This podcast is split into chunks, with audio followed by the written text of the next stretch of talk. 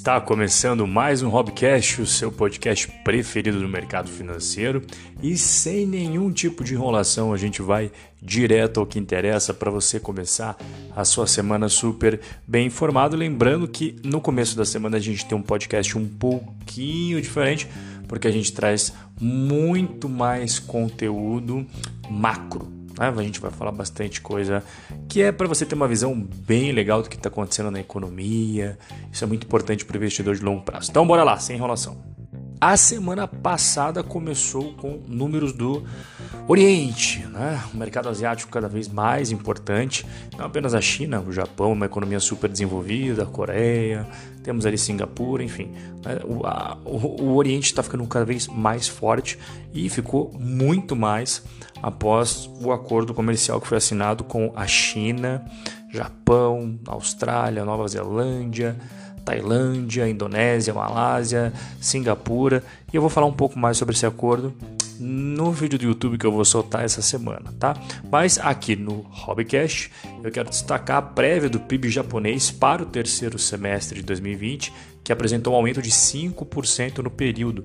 E este é o maior crescimento desde o início da contabilização do PIB japonês, que lá 40 anos atrás, em 1980 tá? Então, esse primeiro número aí muito bom, lembrando que é claro, a gente teve uma queda também histórica de 8,2% no segundo semestre. Então, caiu segundo, no, no segundo semestre 8,2% e aí no terceiro é, trimestre apresentou esse aumento aí de 5%. E é, também a gente teve o PMI industrial da China, eu sempre gosto de explicar que PMI acima de 50 é expansão, abaixo de 50 é retração, e nós tivemos um PMI chinês crescendo além do esperado pelo mercado no mês de outubro. Pois é, é. Então esse número se manteve constante em relação ao mês anterior em 6,9%, reafirmando a forte recuperação da economia chinesa após o Covid. Segunda-feira acabou sendo bem movimentada, não apenas por esses dados, na verdade o que mais influenciou foi a Pfizer divulgando que tem uma vacina uh, com alta eficácia e logo após a Moderna apresentou também uma informação que a sua vacina tem eficácia de 94,5% na inibição da doença Covid para os pacientes que tomam a dose da vacina. Então isso daí trouxe um ótimo uh, bom humor para as bolsas, não só norte-americanas, mas o mundo inteiro gostou bastante dessas notícias, principalmente aqueles setores que foram bem impactados em uh, 2020, aviação, bancos, oil and gas, né, petróleo e tudo mais, isso daí foi, nossa, sofreu horrores, né? E se recuperaram bastante aí com essas notícias.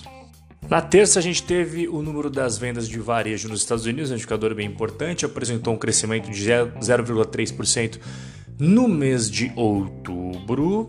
E quando a gente pega o resultado anterior, que foi o mês de setembro, tinha um crescimento de 1,9%. Então a gente percebe que houve uma desaceleração significativa e provavelmente tenha mais desacelerações caso permaneça sem segurança, sem certeza sobre as lojas permanecerem abertas ou não, né? A gente que está sofrendo aí uma segunda onda nos Estados Unidos. Foi divulgada a inflação na zona do euro e também no Reino Unido. E a inflação aí na zona do euro indicou uma deflação, na verdade, né? Deflação, você ouviu certo. 0,3% no mês de outubro, sendo que já estávamos tendo uma deflação é, em um, setembro. Então isso mostra que a zona do euro de forma geral, é claro que tem países que estão mais aquecidos que outros, que a zona do euro tem é, bastante disparidade, né? Nem, não é todo mundo que é uma Holanda, não é todo mundo que é uma Alemanha. A gente tem ali uma Alemanha puxando para um lado e tu, tem uma Itália puxando para o outro. A gente tem uma Holanda caminhando juntinho com a Alemanha e a gente tem uma Grécia puxando para o outro. Então, a zona do euro é uma grande média, né? E vai tá tendo uma deflação. Então, é, o pessoal até do mercado está esperando novos auxílios E a própria, a própria Christine Lagarde, que é a presidente do Banco Central Europeu, falou que pode uh, estimular para que as taxas negativas fiquem mais negativas ainda, para o pessoal gastar. Outro indicador muito importante é os pedidos de seguro-desemprego nos Estados Unidos, que também saíram. E olha só, o resultado foi 742 mil, comentei isso um pouco ao longo da semana. Esse número foi acima da expectativa de mercado, que era de 707 mil, mais um sinal de que os Estados Unidos possivelmente precisa de mais estímulos, precisa de mais força do governo. E a grande dúvida que permanece é como irão ser as próximas semanas se nós tivermos mesmo um fechamento aí de algumas regiões, como já está acontecendo. E o que, que nós podemos esperar para essa semana que só está iniciando? Na terça-feira, o IBGE vai divulgar o IPCA 15 de novembro. Esse indicador tem a mesma metodologia do IPCA, tá? Então, projeção aí é de uma desaceleração. Vamos, vamos aguardar, vamos aguardar, tá? Ah, na terça-feira também os Estados Unidos vai divulgar isso é do Brasil, beleza, pessoal? IBGE IPCA 15 no Brasil. Só que os Estados Unidos vai divulgar dois indicadores no mesmo dia: confiança do consumidor e índice de manufatura. Na quarta-feira, o Tesouro Nacional brasileiro vai, vai revelar aí como é que está a questão da dívida pública, aquele relatório mensal já tradicional, tá? que mostra aí a dívida pública brasileira. Nós teremos também dados referentes às contas externas do nosso queridíssimo Brasil. Aí um, na quarta ainda teremos a inflação dos Estados Unidos, a confiança do consumidor dos Estados Unidos, o consumo das famílias nos Estados Unidos, são dados bem legais, bem interessantes. É, temos quinta-feira fechado o mercado americano, então se prepara aí para ter uma quinta meio morninha, né? daquele jeito meio sem graça, por causa do dia de ações sem nenhum trocadilho, foi sem querer, dia de ação de graça, né? O mercado fica fechado e aí a gente tem só o Brasil funcionando. E nesse mesmo dia o CAGED vai publicar ah, o número de empregos formais criados em outubro.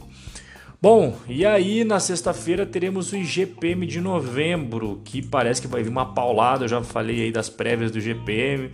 Até agora, aí nos últimos 12 meses, a gente está vendo aí um IGPM acima de 21%. E eu acredito que vem uma paulada, tá? Mas vamos aguardar. E para finalizar a semana, o Tesouro Nacional Brasileiro vai informar o resultado primário do governo central. Rob, o que é, o que é governo central? É o resultado do Tesouro Nacional somado com a Previdência Social e também do Banco Central. Então, semana vai ser bem movimentada com vários dados interessantes, com exceção da quinta-feira que vai ser bem caída. Por quê? Porque os Estados Unidos vai fechar por conta do dia de ações de graças, é o mercado fica meio daquele jeito, né? E assim nós encerramos o nosso bate-papo de hoje. Uma excelente segunda-feira, um começo de semana maravilhoso para você. E a gente se vê no nosso próximo encontro. Um forte abraço e até a próxima!